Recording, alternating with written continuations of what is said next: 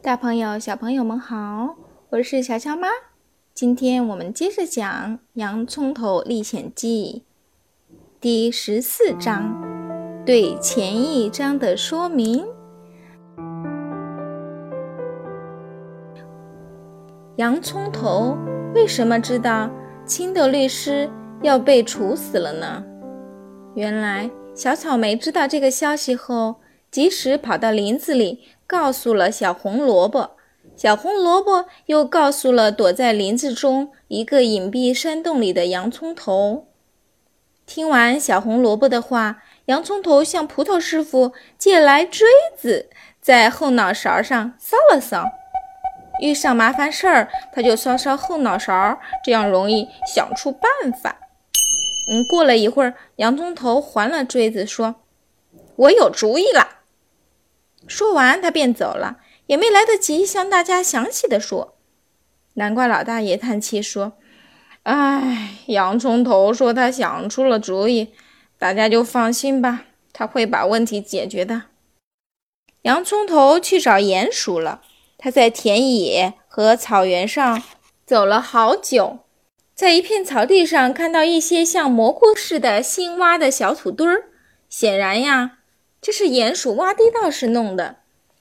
鼹鼠先生，鼹鼠先生，是我，洋葱头。洋葱头看见脚底下顶起了一个小土堆儿，料到鼹鼠就在下面，就打起了招呼。原来是您啊！鼹鼠口气不大好，冷冰冰地说：“上次因为您，我的眼睛差点被光亮弄瞎，我会记一辈子的。这回又没什么好事吧？”您千万别这么想，鼹鼠先生。上一次多亏您的帮助，我的朋友们才能脱险。后来我们逃出来了，将一个临时山洞当了住所。恭喜你们，也谢谢您的通知。不过这跟我没什么关系，我还有事儿。再见。鼹鼠说完，继续打洞。鼹鼠先生，等等！洋葱头喊道：“您别生气，听我解释呀。”好，您说吧。不过别指望我再像上次那样帮忙了。这次不是我的事儿，是青豆律师的事情。他明天就要被柠檬王吊死了。吊死才好呢！鼹鼠生气地说：“应该把他这绳子弄得更紧些。我讨厌绿色，讨厌难吃的青豆。”洋葱头知道鼹鼠是刀子嘴豆腐心。遇到不平的事情，从不拒绝帮忙。于是啊，他苦口婆心的劝说了一番，鼹鼠的嘴巴终于软下来了，说：“行了，洋葱头先生，您不要舌头翻来翻去的，还是直接告诉我朝哪个方向挖洞吧。”朝西北挖。洋葱头高兴极了，赶紧指明方向。鼹鼠没费多大功夫，就挖了一条又长又宽的地道，一直通到绞刑架下。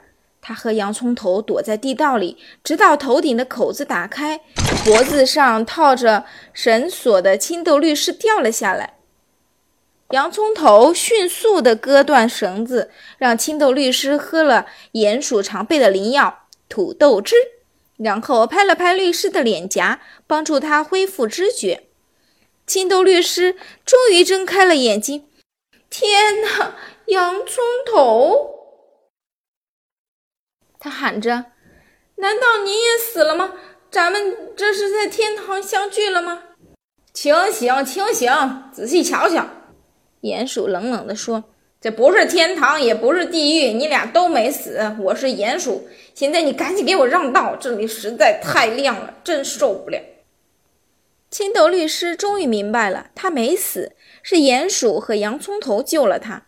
他一边道谢，一边热情地拥抱他们。等到青豆律师最后安静下来，他们三个才开始顺着刚才的地道往回走。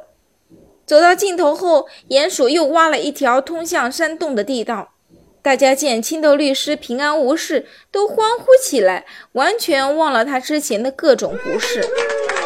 鼹鼠要离开了，在和新朋友告别时，心一软，眼泪竟流了出来。他说。如果你们还有一点脑子的话，就跟我一起住到地下吧。那里没有坏蛋，没有危险，只有美好的安静和黑暗。以后如果还用得上我，就在这个洞里扔张纸条吧。这里的光线实在太足了，我得赶紧离开。众人依依不舍地同鼹鼠告别。这时，青豆律师忽然猛拍脑门，他想起了一件很糟糕的事情，说：“哎，我真蠢，差点把大事忘了。什么事儿呀？”南瓜老大爷扶起他问。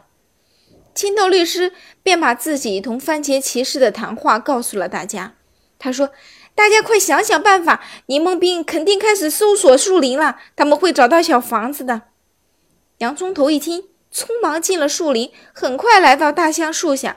可是，小房子不见了，而覆盆子大哥正躲在树下伤心的大哭：“我舒适的房子，房子怎么了？柠檬兵来过了吗？”洋葱头问。